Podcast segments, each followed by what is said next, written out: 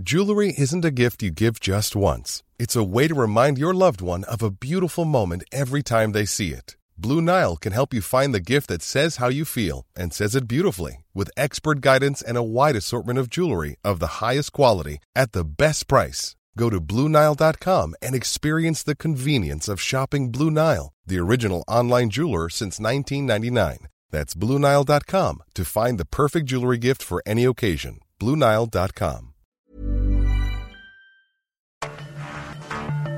Cada noche, los expertos se reúnen para debatir los temas que hacen historia en una mesa de análisis distinta. Aquí las entrevistas con los personajes y líderes de opinión, junto al análisis profundo de los temas trascendentes. Alfredo Ceja conduce un programa de Frente en Jalisco por el 100.3 de FM. Iniciamos. Buenas tardes, yo soy Mayeli Mariscal y les comparto que esta mañana un grupo de alrededor de 30 jóvenes encapuchados se hizo presente en las instalaciones del Centro Universitario de Ciencias Sociales y Humanidades en la Normal para manifestar su inconformidad por el traslado de las últimas carreras que restan por mudarse a la nueva sede de Belénes. Se trata de las licenciaturas de Filosofía, Letras Hispánicas, Historia, Antropología, Geografía, Enseñanza del Inglés como segunda lengua y Didáctica del Francés como segunda lengua. En las sedes de Belénes y de la Normal, el CUSH atiende un total de 13.358 alumnos. A través de un comunicado, la Universidad de Guadalajara dio a conocer que se estará instalando junto con autoridades de este centro una mesa de diálogo para escuchar y atender las inquietudes de estos estudiantes inconformes. Les invito a permanecer en la sintonía de Heraldo Radio Jalisco con Alfredo Ceja en su programa De Frente en Jalisco. Muy buenas tardes.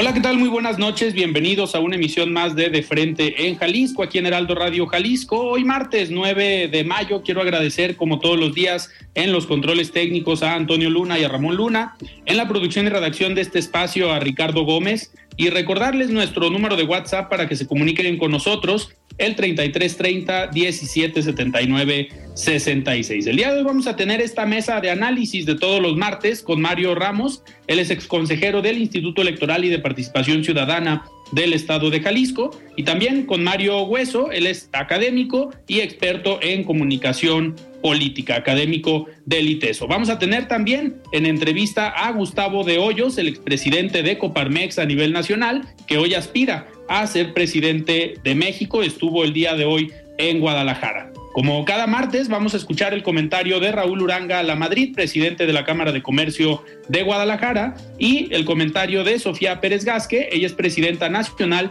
del Consejo Coordinador de Mujeres Empresarias. Les recordamos que nos pueden seguir y comentar a través de las redes sociales. Me encuentran en Twitter como arroba Alfredo y en Facebook como Alfredo Ceja. Y también ya tenemos el podcast de De Frente en Jalisco, donde pueden escuchar todas las entrevistas en cualquiera de las plataformas. El análisis de Frente en Jalisco.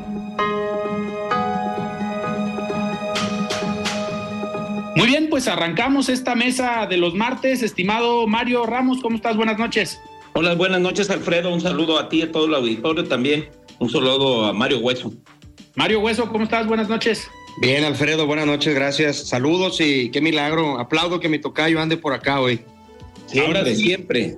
Ahora sí llegó, sí confirmó y entonces tenemos programa completo. Tenemos tocayo para rato. Muy bien. Oigan, a ver, eh, se ha desatado una polémica, me gustaría empezar con ese tema. Mario Ramos ayer eh, en la noche en redes sociales, eh, pues eh, se dio cuenta de dos posturas, de una, no división, pero sí de dos opiniones distintas en torno a un mismo tema, que es esta pues promoción que se está haciendo de este personaje peso pluma que pues hay algunos actores que están diciendo que hay que reconocer que qué bueno que un jalisciense esté triunfando en el mundo de la música, pero por otro lado eh, existe esta postura de cómo permitir que una eh, cultura que va muy enfocada a la apología del delito, a la generación de violencia, pues tenga este reconocimiento. Y ahí Mario Ramos eh, subió a redes sociales ambas opiniones, una de la diputada Gaby Cárdenas, diputada local de Movimiento Ciudadano, y la otra parte de María Gómez Rueda, ella es coordinadora de construcción de comunidad en el municipio de Zapopan. Mario, ya te respondieron, las invitaste acá al programa a participar en una mesa de análisis, de debate, sí, ya te respondieron. Sí. Claro, mira, y además me parece un tema muy relevante de interés público. Al final la diputada Gaby Cárdenas mencionó que este, este cantante Peso Pluma había roto el récord eh, por más, eh, digamos, más, eh, ¿cómo, ¿cómo, se dice? Más reproducciones. Más, reproducciones, exacto, en Spotify, en el mundo, ¿no? Entonces, y es de Jalisco, y pues que era un orgullo nacional con una canción, hay que aclarar que con una canción en específico, creo que se llama la de ella baila sola, algo así. Entonces, bueno, en sus, los comentarios que dejó la gente, pues mucha Bien que te la sabes, Mario, claro que te la sabes. Me sé todas, me sé todas. este, no, pero eh, hubo gente que comentó, no precisamente en esa canción, pero en otras canciones, pues eh, hace apología de delito, violencia, en fin, o, mencionan que promueve, la verdad no, no he escuchado sus canciones, pero que promueve algunos eh, temas de violencia o de narcotráfico. María Gómez Rueda, coordinadora, como dices, de construcción de ciudadanía del gobierno de Zapopan, ambas de, de Movimiento Ciudadano, amiga seguramente, eh, tiene otra postura en la que este tipo de música no debería de, reproducirse porque tenemos una sociedad violenta y que a poco es un orgullo nacional que esta música este, se componga, se cante y que las niñas, niños no, no lo escuchen. Entonces eran dos posturas este, radicalmente opuestas por supuesto, eh, les, las invitamos al programa, no para hacer una confrontación entre ellas, ¿no? Sino de los argumentos y de las ideas. Me parece importante. Hay gente que ha, bueno, yo lo subía después en mis redes sociales, tengo ahí una, eh, puse los dos videos de ellas y una votación. Pero hay argumentos interesantes de dos partes. Eh, Gaby Cárdenas, la diputada, comentaba que sí es importante reconocerle que sobre todo por esta canción que no menciona sobre la violencia, ni narcotráfico, ni nada de eso, entonces, para que fuera como un incentivo para el artista y que se dedicara a hacer más música de esta y no como la otra, que también la ha llevado a la fama. Y bueno, eh, María Gómez Rueda menciona que no, que no hay que darle más difusión. Entonces, bueno, me, han llegado comentarios también en privado y quienes dicen que la música eh, marca una época. Alguien me puso por ahí que en la época de la revolución toda la música era revolucionaria, ¿no? Y que al final pues es lo que le gusta a la gente, a las juventudes y ahorita es lo que escuchan. En fin, bueno, me parecía un tema de interés eh, público porque saben que se ha dado alrededor de la música, de los corridos, narcocorridos, eh, mucha información, se ha censurado este, música, o sea, quitado incluso de las plataformas de música algunas que hacen apología del delito. En fin, no sé qué piense mi tocayo tú, Alfredo. Mario Hueso, a ver, ¿qué opinas? Híjole, en principio no sé por qué estamos hablando de peso pluma, por Dios. Este, yo, yo sí, a mí no, no solo no me gusta, no, tengo muy poca tolerancia a este tipo de música, incluido el reggaetón y, Bad Bunny. Y Sin embargo, es música muy escuchada, ¿no, Tocayo? Sí. Pues es la más, es la más escuchada, pues. La más escuchada, sí. Sí, pero, pero bueno, puedo entender eh, que, que, hay una cuestión de moda. Y dos, eh, no entiendo también por qué esta necesidad de muchos políticos y políticas a subirse a los temas de trending topic. Eh, como para a lo mejor estar en el tema de moda o una u otra cuestión. No quiero decir si soy Team María o Team Diputada Gaby, pero pues no sé, me parece que no deberíamos estar discutiendo eso en la opinión pública. Sí, creo que deberíamos de tocarlo cuando hablemos de otros, otras cuestiones en cuanto a este tema. Por ejemplo, claro que son canciones que hacen apología del delito, ¿no? Siempre, siempre pendientes, trabajando para el jefe este, Guzmán, a la orden de no sé quién, otro que se llama El Belicón, salen en un gran performance con camionetas, con racers, con armas largas, etc. Eso es apología del delito. Entonces me preocupa a mí en realidad, ¿sí? La banalidad con la que algunos actores públicos, porque lo han hecho muchos, se suben a estos temas para hablar de ello, cuando debería son los que deberían estar preocupados por estar cuidando esa cuestión o legislando eso. Yo no soy de la idea de prohibir absolutamente nada, ¿no? No, no, creo que las radiodifusoras deberían de prohibirlo, pero al menos debería ser un tema que esté en la discusión pública, que debería de examinarse, que debería de, de, platicarse para ver si hay alguna cuestión o solución, porque pues no, no estamos hablando de la época de la revolución de y si Adelita se fuera con otro, este, eh, o hay que ir a hacer la revolución, o la Martina, no sé, estamos hablando del 2023 y digamos, yendo a presumir a alguien de aquí, eh, cuando, pues qué bueno que esté, soy el nombre de un mexicano, ¿no? Pero cuando te metes a ver o a observar sus letras, a mí me parece que no deberíamos estar hablando de eso y mucho menos eh, gente que toma decisiones en los gobiernos, en los congresos, porque es grave lo que este eh, peso pluma promueve en la mayoría de sus canciones y sus videos. Y Mario, otro, otro de los temas que ha sido eh, también comparado es la difusión, digo, y este personaje ahí estuvo, la pelea del fin de semana, la pelea del Canelo, también una difusión muy fuerte por parte de actores políticos de todos los partidos eh, que ahí estuvieron. Eh, se, se, vale que un actor político utilice durante tres, cuatro días como tema principal una pelea de box? No sé qué opinen. Bueno, Alfredo, yo creo que eh, esto es recurrente y todos los partidos lo hacen, ¿no? Si están en el gobierno, promueven este tipo de espectáculos, yo creo que tiene que ver con aquello que se dice históricamente que al pueblo pan y circo, pues esto forma parte del circo, ¿no? Los gobiernos destinan recursos, ¿no? Lo hicieron los gobiernos del PRI aquí en Jalisco, del PAN y ahora lo hace Movimiento Ciudadano, pero no solo la difusión y la promoción de estos eventos, sino también eh, se destinan recursos. También los políticos, los de la oposición, este, se tratan de subir, como decía mi tocayo, subirse a los temas de trending topic, de moda, los más vistos, tratan de adquirir visibilidad para que la gente los conozca. Ahorita no importa este, lo que digan de ti, pero que hablen, ¿no? Entonces yo creo que bajo esa lógica están eh, muchos de los políticos y desafortunadamente las campañas han girado hacia allá, se han vaciado de contenido.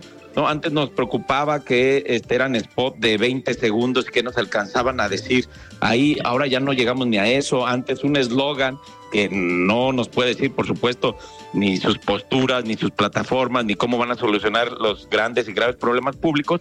Eh, bueno, pero algo eh, nos decían, hoy es asociarse a cantantes como este personaje que acabamos de mencionar, Peso Pluma, incluso creo que Claudia Sheinbaum ya tiene una canción de su campaña con la música de él, debieron pagar derechos para cambiar la letra, en fin. Este, y en el caso del Canelo, pues se dan cita, digo, está bien, yo comparto también lo que dice mi tocayo Mario Hueso, no soy de la idea de prohibir, de prohibir nada, los políticos pueden acudir, ir a este tipo de eventos, dejarse ver, porque saben que van a un público más amplio, ¿no? Del que tradicionalmente está eh, atento de escucharlos, ¿no? Aquel llamado círculo rojo, ¿no? Los que estamos leyendo los periódicos, los, los académicos o, o, solo los políticos entre ellos. Entonces este tipo de espectáculos, artistas, deportistas, acercarse a ellos les lleva a que los vean otros públicos que al final se dieron cita varios varias corcholatas de diferentes partidos hablando de lo local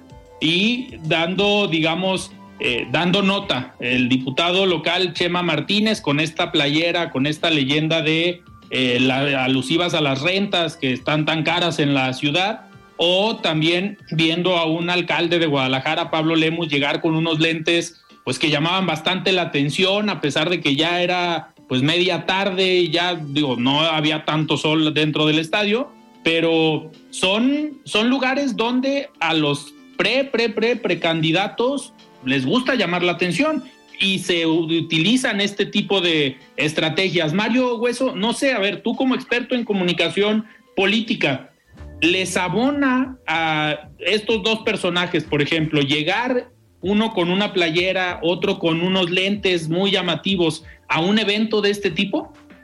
A ver, eh, son diferentes los personajes, ¿no? Eh, el alcalde de Guadalajara tiene una alta exposición mediática, lo tiene desde hace siete años. Él ha ido construyendo y moldeando su personaje y es parte del personaje que ha estado presentando de un tiempo para acá principalmente, ¿no? Eh, yo creo que él sigue, digamos, en, en, en su estrategia con este tipo de cuestiones y no se va a pensar, no se va a presentar de otra manera. Lo vimos del concierto que hubo del Tri en, en, la concha acústica. En la concha acústica del Agua Azul, ¿no? Eh, lo vimos también en otro concierto que hubo en el Omni Life, recuerdo si fue de Guns N' Roses, algo así. O sea, él, él, de él se esperaba esto, pues, ¿no? Quien sí creo que llamó la atención y además fue parte de la nota, y se sigue hablando de esto, fue eh, Chema Martínez, ¿no? La diferencia es que Chema es muy conocido en el Círculo Rojo, pero no es conocido fuera del Círculo Rojo. Entonces creo que a él, pues le abona de alguna manera el que al menos se hable un poquito de él, ¿no? Y lo que más me llama la atención en cuanto a este tema es eh, este cambio de, o este giro en, su narrativa, porque durante los últimos meses, largos meses, él había estado insistiendo en sus eventos eh, con una, de una cosa denominada eh, movimiento humanista o el cambio humanista. cambio humanista, y ahora no llevó este eslogan. ¿Será porque ya le ganaron los de la luz del mundo el, el, el, nombre y lo van a hacer partido político, entonces llega con otra lucha. Entonces, para mí no sé si de repente también es una especie de guiño de, si no voy por la grande, me interesa Guadalajara, traigo esta agenda que habla concretamente de Guadalajara, que es una agenda además eh, de, un grupo etario muy amplio, entre 22 a lo mejor y cuarenta y tantos años, porque hay un problema de acceso a la vivienda dentro de periférico y eso es lo que ha hecho un caos a esta ciudad y el tráfico y un larguísimo, etcétera. Entonces creo que a él le digo, pues, ¿no? No sé si él tenga pensado desdoblarlo eh, de, después en una rueda de prensa, en presentar, digamos, qué tipo de reformas se pueden hacer desde lo que él está, desde el Congreso, desde el partido al que pertenece, o si simplemente se quedó en una cuestión de, llamar la atención, de una foto medio banal, o si sí piensa desdoblarlo, porque ya, ya puso el tema al menos ahí y se puso él ahí y le va a generar conocimiento. Entonces creo que él también en ese sentido, pues gana, aunque sea que lo voltearan a ver, ¿no? Mario Ramos, ¿tú cómo ves el tema? Que, a ver, eh, le da este cambio discursivo, eh, sí le, eh, le entiendes esta parte de la posibilidad de ir mejor por Guadalajara, ¿crees que esa estrategia? que Mario Ramos está... hay, que, hay, que, preguntarle mejor este, qué sabe, ¿no? A mi tocayo. Sí, sí, sí.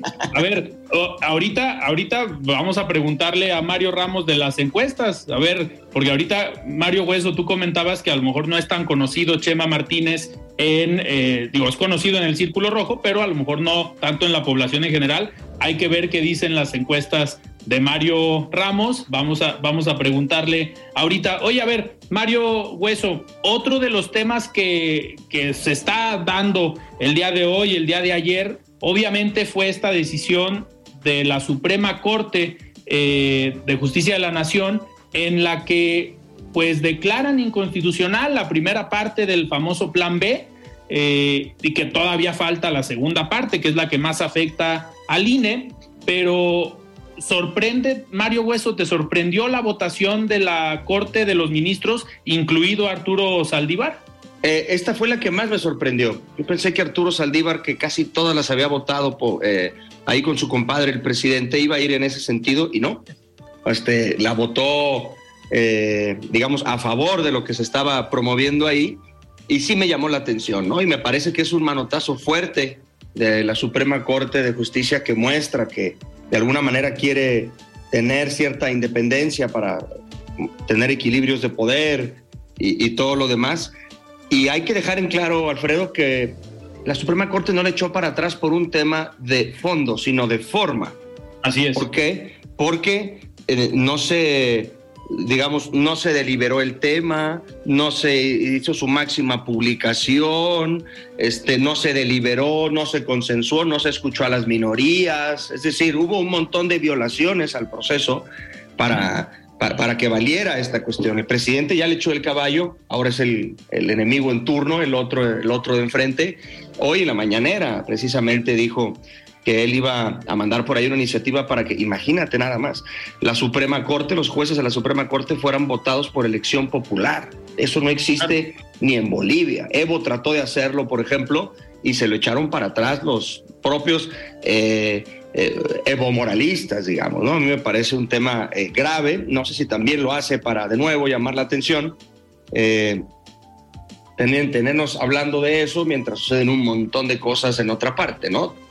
Totalmente. A ver, la, la dinámica que se va a generar a partir de hoy contra la Suprema Corte, pues es la, lo, que, lo que tuvo que soportar Lorenzo Córdoba, el INE, hace algunas semanas el INAI, pues ahora pareciera que se van en contra de la Suprema Corte de Justicia de la Nación. Viene la votación, eh, yo creo que en las próximas semanas, de la parte 2 del plan B, que es la que le quita fuerza al INE, la que se mete en la parte de la estructura orgánica y de los que operan el Instituto Nacional Electoral. Creo que esa también es preocupante. Ojalá, digo, pareciera que pudieran votarla en el mismo sentido, justificando con el mismo argumento que el procedimiento no fue eh, claro y esto por ningún motivo está restándole poder al poder legislativo. No sé qué opines, eh, Mario Hueso, porque al final esa fue parte de la respuesta, que se estaba metiendo la Corte en decisiones que le correspondían al legislativo, que estaba abarcando pues una esfera que no le correspondía. Pues lo único que está haciendo la Suprema Corte es ser congruente con la ley, ¿no crees? Sí, a ver, por supuesto, esta es la narrativa que está, o la contranarrativa que está tratando de mandar eh, la 4T, ¿no? Este, está nada de decir que están convirtiéndose en un legislativo, no, están para cuidar que este tipo de cosas no procedan. ¿Por qué? Porque el propio Monreal, cuando se dio esta eh, eh, ley electoral, él dijo que había N cantidad, cerca de 100 violaciones a la Constitución. Él incluso dijo, bueno, el Monreal de esos días, siendo yo maestro constitucionalista, jamás permitiría que esto pase, que voten, este, tengan la libertad de votar mi fracción como quieran, yo me abstengo, etcétera, etcétera. Entonces sí, coincido Alfredo, se viene una cascada de anulaciones a reformas hechas por Morena, incluidas las del viernes negro de las, o el sábado negro de la semana eh, anterior de estas 20 reformas que hicieron. ¿Por qué? Porque así no se hacen las cosas, porque además es violatorio de la Constitución, ¿no? ¿Qué creo que va a pasar? Ya se están picando al castigo y están anunciando un plan C, que el plan C es, vamos con todo, a, pedir, a pedirle a nuestras bases que con todo nos voten a favor a nosotros. Entonces, me parece... Eh, me parece que hay una gran área de oportunidad para la oposición porque si hay un tema que sí movilizó a las clases medias fue el tema de la defensa del INE. Entonces, poner en el debate de la campaña presidencial del 24 el tema de la defensa al INE, de que si, digamos, que se, se vuelva en una eh, digamos, centro de debate, ¿no? El tema del INE, y entonces eso pueda movilizar a las clases medias también a decir, pues sí estoy de acuerdo, no estoy de acuerdo, si esa es la razón para salir a votar, si aquellos quieren tener una mayoría calificada para modificar la Constitución, que eso significa poder hacer lo que quieran en la Constitución, este, en cuanto a lo energético, lo militar, eh, el IFE, este, todos, digamos, los organismos públicos eh, que existen y demás, es un buen debate llevarlo a la a la campaña. Entonces creo que hay un área de oportunidad también ahí para, para la oposición si quieren llevarlo a ese nivel, ¿no? Claro. Mario, nos quedan unos minutos antes de irnos a un corte. A ver, el fin de semana circuló. Qué bueno que ya me van a prestar el micrófono. A ver, pues vamos a ver. A ver, circuló esta foto el fin de semana de las corcholatas aquí en Jalisco de Movimiento Ciudadano. Alberto Esquer, Pablo Lemus, Clemente Castañeda con el gobernador del estado. ¿Qué creen que, fue lo que quisieron decir con esa, con esa foto? ¿Vamos unidos? ¿Arrancamos? ¿O cuál era la idea, Mario Ramos? Está bien, ya me quedé con ganas de hablar de la Suprema Corte y de Chema, pero bueno, vamos a la foto de las corcholatas de MC aquí en Jalisco. Ya, yo creo que eh, ha, sido evidente eh, las patadas por abajo de la mesa y por arriba, ¿no? Yo creo que la disputa por la candidatura está a todo lo que da dentro del movimiento ciudadano, entonces tienen que ponerse la necesidad de mandar este mensaje, sobre todo a sus eh, seguidores, a sus grupos, a sus equipos, porque ahí abajo pues está la, la disputa, ¿no? Entonces, eh, el gobernador yo creo que hace esto para seguir teniendo la conducción de la asociación, para que no se salga del control y al final pues les está diciendo, a ver, tranquilos, todavía no es tiempo, eh, no se muevan, este, no hay que hacer recorridos al interior del estado es un mensaje, o sea, la foto lo que busca comunicar es justo eso, eh, que están unidos, que no hay pleito. Sin embargo, en muchas ocasiones cuando se tiene la necesidad de enfatizar y de visibilizar eso es porque realmente está ocurriendo eh, lo contrario. Está bien, no, no son los tiempos todavía para que estén eh, en campaña. Sin embargo, yo creo que responde más a que el gobernador del estado como líder eh, político de ese grupo, como líder político histórico del Movimiento Ciudadano, pues eh, quiere seguir manteniendo eh, el control de la sucesión. Claro. Mario Hueso, ¿tú qué opinas? ¿Cómo viste esta foto? Que casualmente los tres, Esquer, Clemente y, y Lemus, lo suben prácticamente con el mismo mensaje. Bueno, Tocayo este, tiene apagado el micrófono, pero si quieres... No, no, no, yo, ah. decía, yo decía que, a mí me parece de entrada, digamos, está bien que ponga la misma foto, pero ponerse de acuerdo hasta en el mensaje, ah, no sé, un poquito más de imaginación, aunque quieras decir lo mismo, ¿no? Incluso el copy era idéntico. pero Más, allá, más allá de eso, me parece que hay muchos símbolos. Ahora que ya estamos manejando más que el discurso y su fuerza o las ideas de una política pública, la fotocracia. Ahora se comunica muchísimo por fotos, que si estuve en la foto, que si no estuve en la foto, y además dejan la foto ahí en la opinión pública, en las redes, y pues se presta en cantidad de interpretaciones. ¿Qué rescato yo? Temas simbólicos. El gobernador, pues es el jefe de esa mesa y es el que probablemente, muy probablemente va a acabar tomando la decisión este, con N cantidad de factores y variables que tenga en sus manos para decir vamos por aquí o por acá, para continuar por este rumbo, ¿no?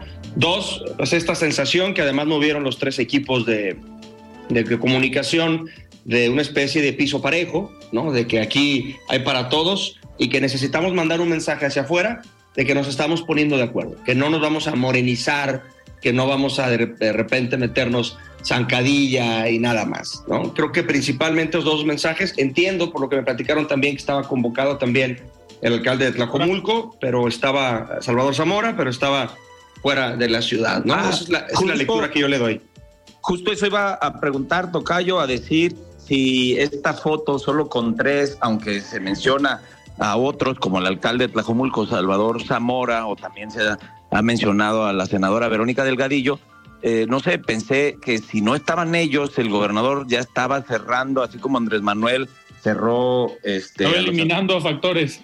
Exacto, ¿no? O sea, aquí están las tres corcholatas, estas son las únicas que van a, a jugar. Pero si ya lo aclara mi tocayo, que siempre tiene mucha información, este, entonces yo creo que Salvador sigue Pare en la pareciera pelea. que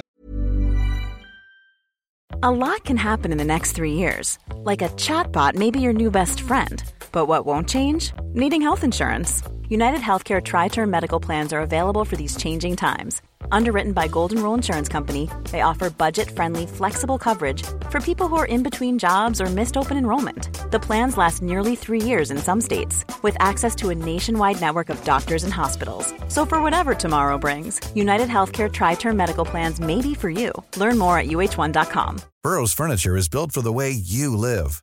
From ensuring easy assembly and disassembly to honoring highly requested new colors for their award-winning seating, they always have their customers in mind. Their modular seating is made out of durable materials to last and grow with you.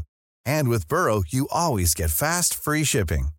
Get up to 60% off during Burrow's Memorial Day sale at burrow.com slash ACAST. That's burrow.com slash ACAST.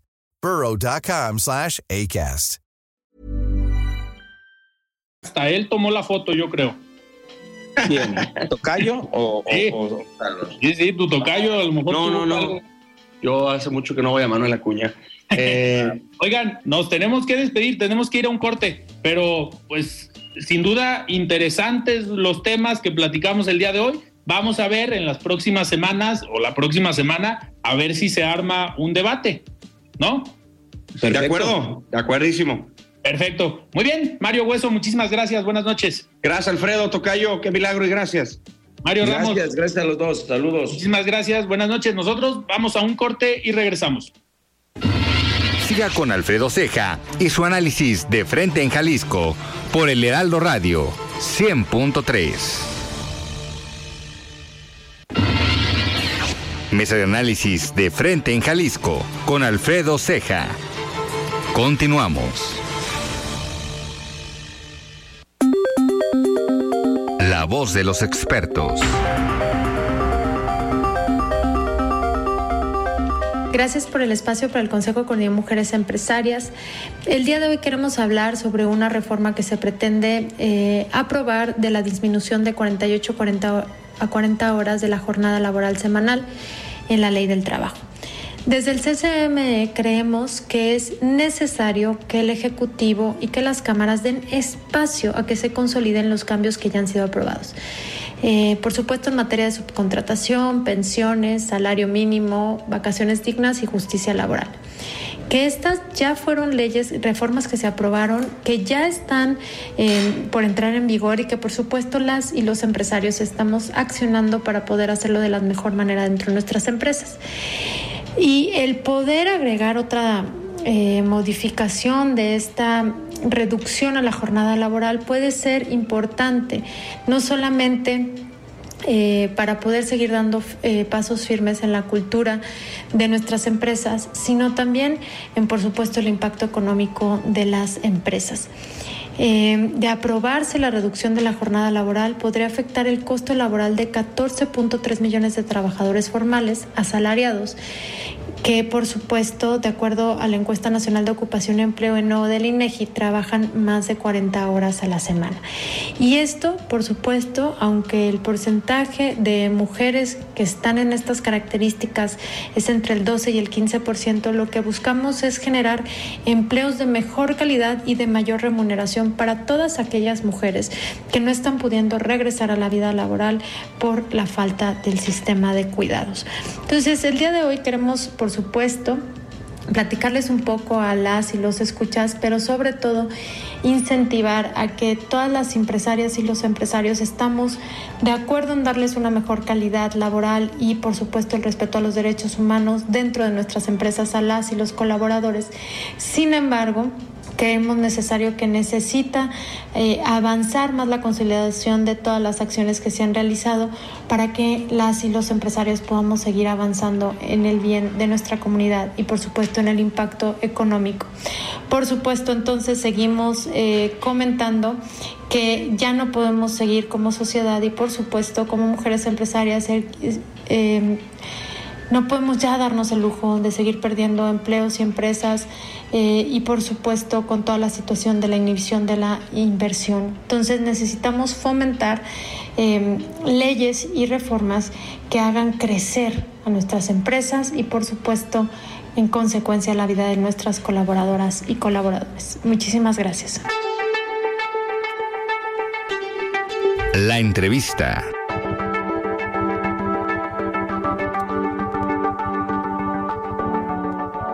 Muy bien, arrancamos esta plática con Gustavo de Hoyos, que nos acompaña aquí en De Frente en Jalisco. Gustavo, muy buenas noches, ¿cómo estás?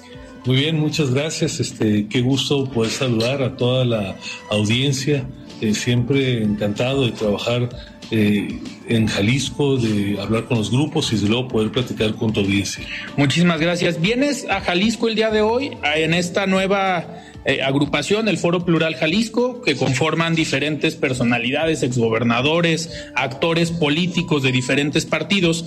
Pero vienes a platicar ya en esta nueva etapa, hace algunos meses pudimos platicar, pero ya es oficial que quieres buscar la presidencia de México. Ya levantaste la mano, eres uno de los contendientes fuertes por parte de la oposición.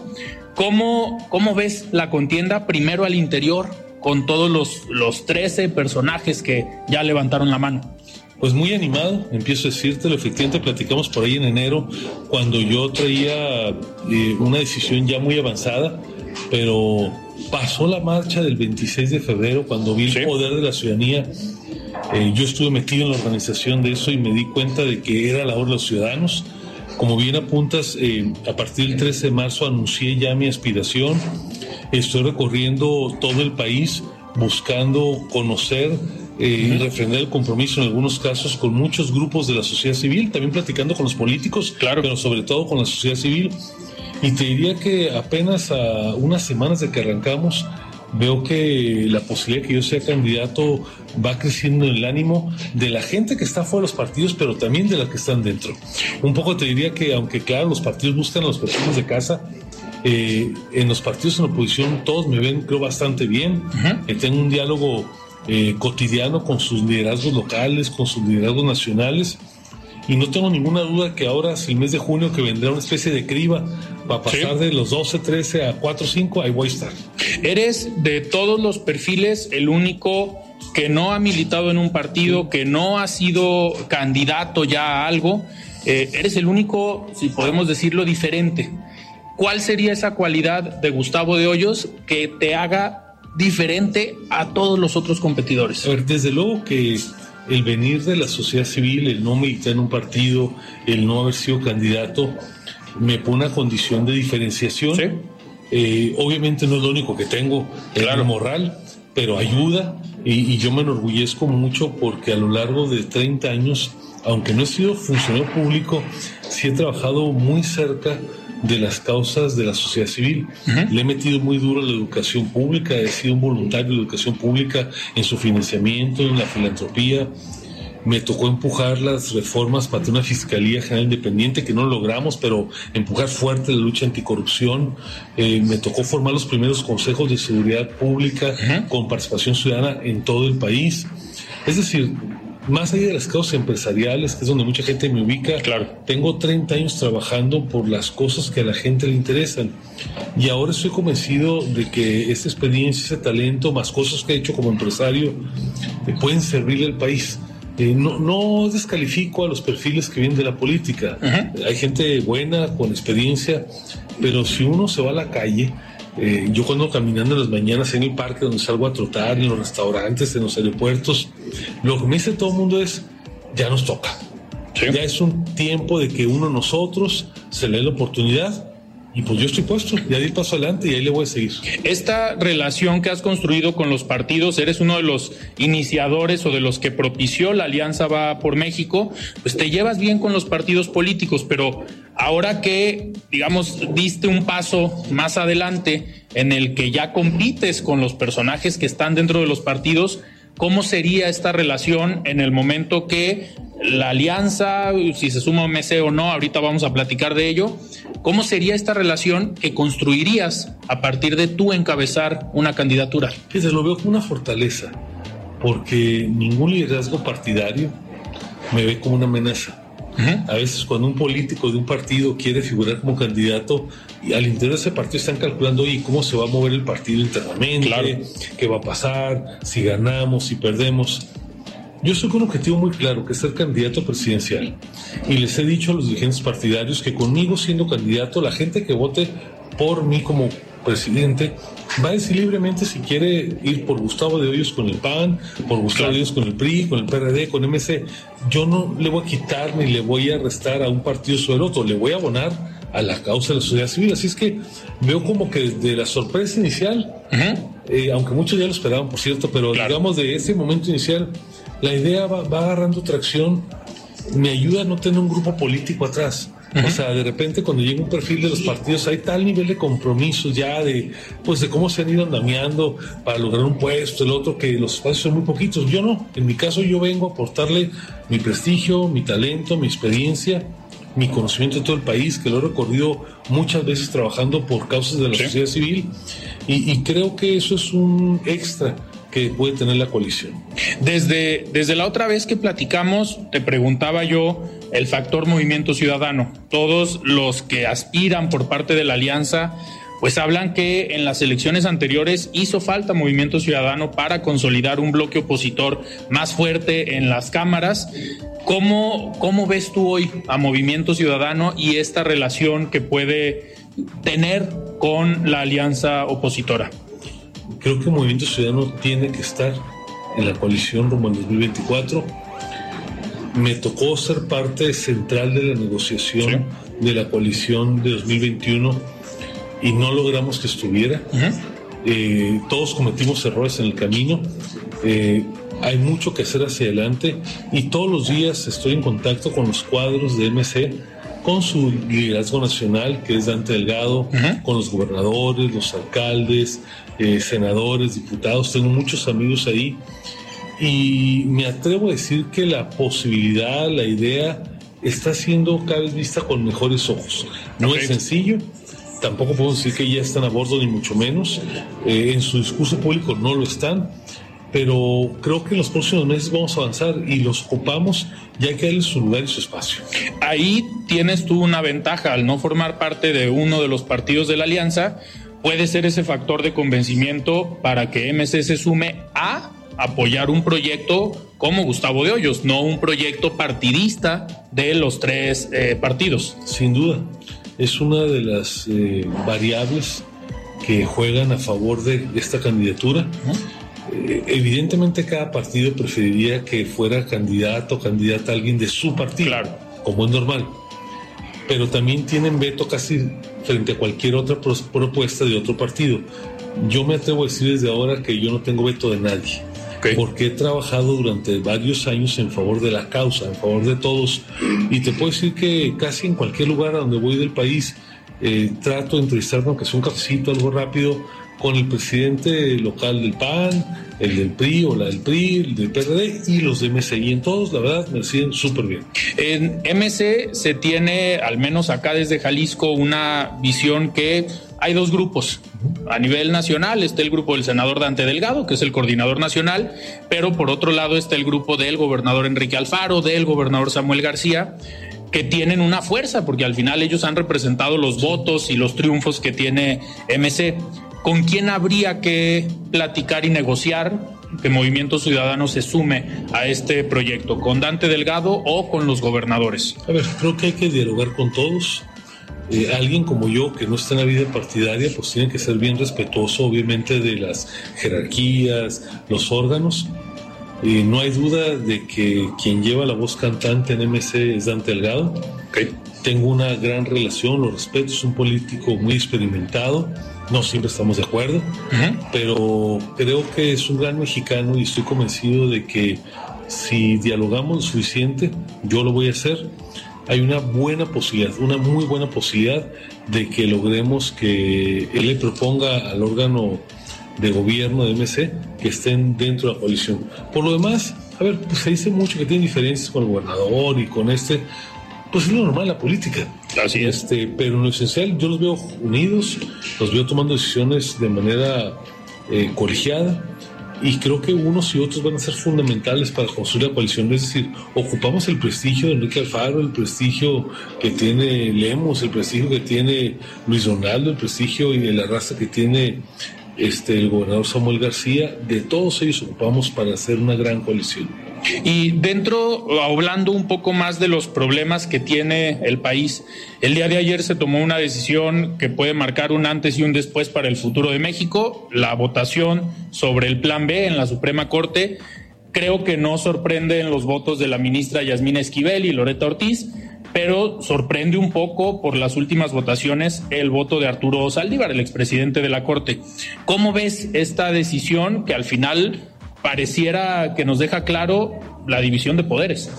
Estoy muy esperanzado porque la votación sobre la primera parte del plan A, que es la ley de comunicación social y la ley de responsabilidades de los servidores públicos, nos habla de un resurgimiento de los contrapesos, nos enseña que sí hay división de poderes y sobre todo nos clarifica que la Suprema Corte está honrando su papel fundamental como garante de la Constitución. Enhorabuena por ello, no le escatimo ningún mérito, es un gran día el de ayer para nuestro país y para nuestra democracia.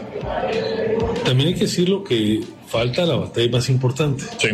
La segunda planta, parte del plan B, la que se aprobó en enero, eh, ahí es donde están los mayores riesgos. Es la que más afecta al INE. Ajá, Actualmente hay una suspensión decretada por la Corte, una de sus salas, en base a la controversia constitucional que promovió propiamente el INE. Entonces hay que estar cerca de la Corte, eh, respaldarla, obviamente darle la libertad para que analice las cosas como debe ser un órgano del Poder Judicial, pero creo que podemos tener esperanza de que hay Poder Judicial en el país. Y eso nos lleve a arroparlo, a acompañarlo más y entender que la convivencia política y democrática requiere un Poder Judicial fuerte, reconocido. Eh, podemos irle a un equipo o a otro, pero siempre se ocupa un árbitro con credibilidad. Y yo creo que el Poder Judicial está jugando bien esa, esa responsabilidad. Hoy vemos que los ataques se han ido contra la Suprema Corte.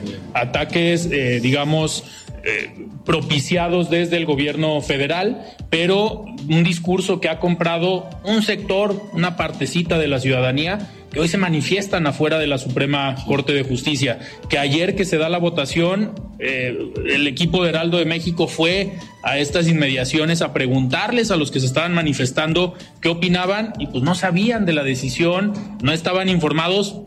¿Es algo orquestado desde la presidencia de la República o desde Morena? Sin duda.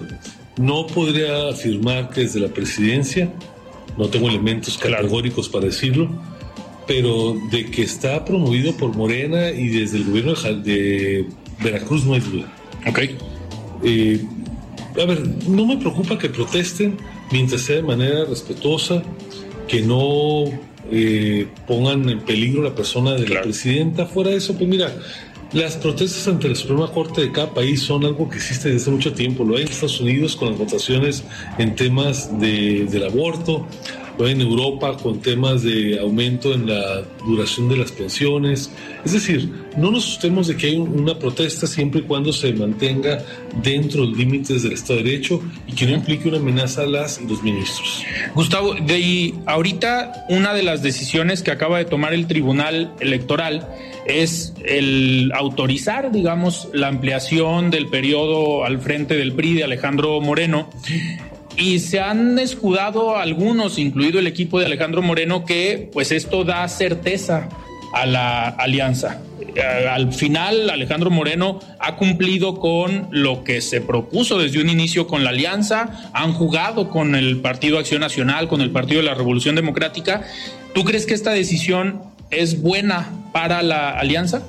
A ver, tengo amigos y amigas periodistas que están a favor del liderazgo de Alejandro Moreno. Tengo otros que no se sienten ni remotamente cómodos con eso. Siendo yo alguien que no milita en el PRI, debo ser cuidadoso. Lo que es un hecho inequívoco es que hoy el Tribunal Electoral le ha reconocido esta posibilidad de mantenerse eh, más allá de la elección. Esa es la realidad y es con la que tenemos que trabajar siempre se podrá cuestionar si tal o cual dirigente de ese partido o de otros es el ideal para la coyuntura, para el momento. Yo lo que digo es que es lo que hay. Además, nosotros no los decidimos. Claro. Y, nos corresponde a los que, bueno, cuando yo era dirigente de la sociedad civil y ahora que soy candidato, pues sentarnos a dialogar con los que estén. Ojalá que ahorita estuviera Jesús Reyes Heroles en el PRI, Carlos Castillo Peraza en el PAN o el Maquillo y el ingeniero Cárdenas en el PRD. Obviamente, pues todo el mundo quisiera una estructura así, no es lo real. Entonces tenemos que trabajar con ellos. Ojalá que la permanencia de, Alejandro Moreno sí ayude de alguna manera a mantener eh, cierta estabilidad en la conducción y que permita que las negociaciones también vayan caminando.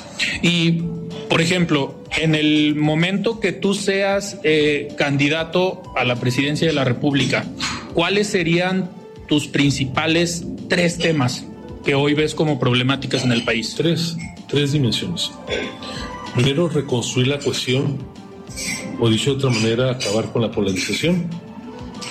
Segundo, recomponer la seguridad en tres dimensiones, seguridad cotidiana, seguridad para las mujeres y seguridad nacional.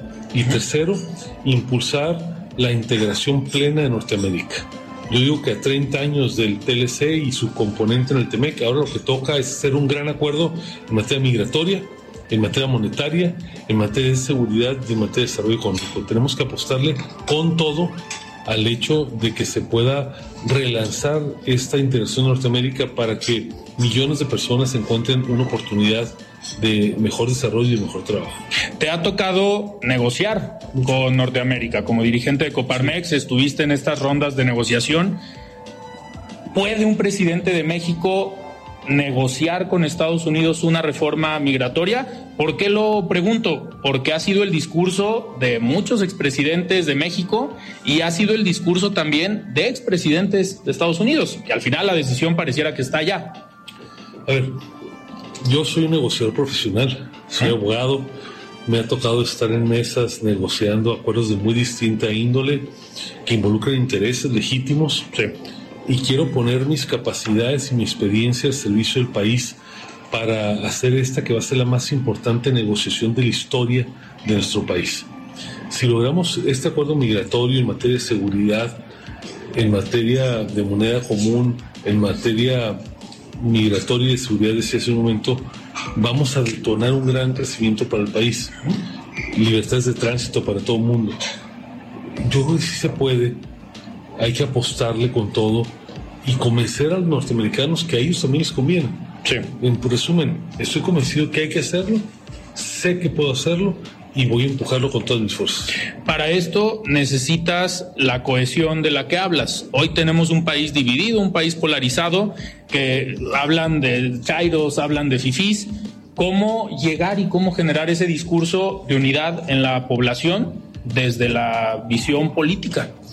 Al día siguiente de que pase la elección y que los datos estén firmes, voy a convocar al diálogo a los principales liderazgos de Morena, al candidato perdedor de Morena, para abrir una mesa de consensos, porque ese país se tiene que construir con las expresiones de unos y otros. Entonces, eh, yo voy a estar abierto siempre porque soy un demócrata a todas las expresiones, nunca considerar enemigos a los que piensan distinto, jamás estigmatizarlos por su manera de pensar.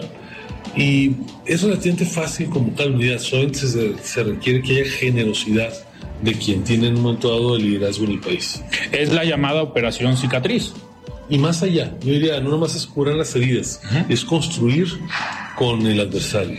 Gustavo, una última pregunta. ¿Cómo ves a México de ganar tú en 2030, una vez terminando la presidencia? A ver, me imagino un país lleno de progreso, perdón, un país donde el progreso sea lo cotidiano. Sueño con un país donde cualquier persona tenga garantizados sus derechos básicos en salud y en educación sobre todo, en transporte, y que a la vez sea un país preparado para premiar el esfuerzo individual. Que aquel que se estudia muy duro, que trabaja muy duro, también pueda ver el fruto de su esfuerzo realizado. Me imagino este país unido lleno de oportunidades para las mujeres, para los jóvenes, para los adultos, y, donde las diferencias de ocasión se queden de lado y que nos concentremos juntos todos en construir nuestro bienestar. Perfecto. Gustavo, muchísimas gracias por estar hoy aquí en De Frente en Jalisco. Muchas gracias y un saludo a toda la audiencia de, de Frente. Muy bien, pues nosotros vamos a escuchar el comentario de Raúl Uranga a la Madrid, presidente de la Cámara de Comercio de Guadalajara. Muy buenas noches para ti, Alfredo, y para tu apreciada audiencia que sigue a De Frente en Jalisco, un programa del Heraldo Radio. Hoy quisiera platicarles sobre las importantes acciones que llevamos a cabo la semana pasada en nuestra misión comercial en la ciudad de Chicago, Illinois.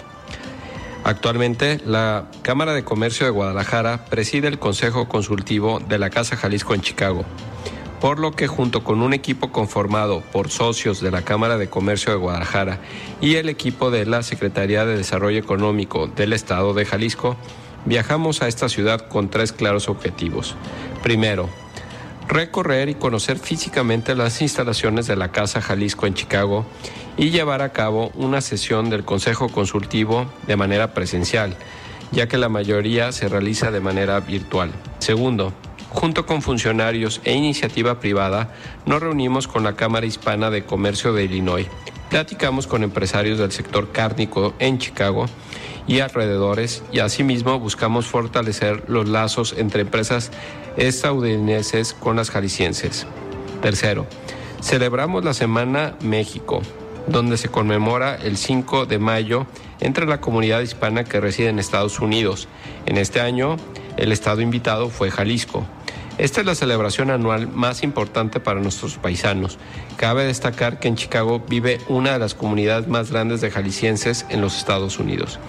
Estos festejos son organizados por el Consulado Mexicano, el Gobierno de Jalisco y la Cámara de Comercio de Guadalajara para llevar un poco de nuestra tierra a nuestros compatriotas que se encuentran en el norte. Destacamos la participación de la industria tequilera, en particular del Consejo Regulador del Tequila en esta festividad. Este ejercicio que llamamos misión comercial tiene como objetivo crear una red de networking con la ciudad que visitamos, las cuales son indispensables para que las empresas crezcan nacional o internacionalmente. En resumen, crean oportunidades de negocio, atrae inversión extranjera y crea vínculos culturales con los países con los que interactuamos. Antes de finalizar, me gustaría reiterarles la invitación para que conozcan y participen en los eventos del 135 aniversario de la Cámara de Comercio de Guadalajara. Sigamos más juntos y más fuertes. Hasta aquí mi comentario, Alfredo. Que tengan una excelente semana, todas y todos. Nos escuchamos el próximo martes. Muchísimas gracias, Raúl. Nosotros nos despedimos y nos escuchamos el día de mañana. Yo soy Alfredo Ceja. Muy buenas noches. Alfredo Ceja los espera de lunes a viernes para que junto con los expertos y líderes de opinión analicen la noticia y a sus protagonistas. Esto fue De Frente en Jalisco, otra exclusiva de El Heraldo Radio. Hey, it's Paige DeSorbo from Giggly Squad. High quality fashion without the price tag. Say hello to Quince. I'm snagging high-end essentials like cozy cashmere sweaters, sleek leather jackets, fine jewelry, and so much more. With Quince being 50 to 80% less than similar brands. And they partner with factories that prioritize safe, ethical, and responsible manufacturing. I love that. Luxury quality within reach. Go to quince.com slash style to get free shipping and 365 day returns on your next order. Quince.com slash style.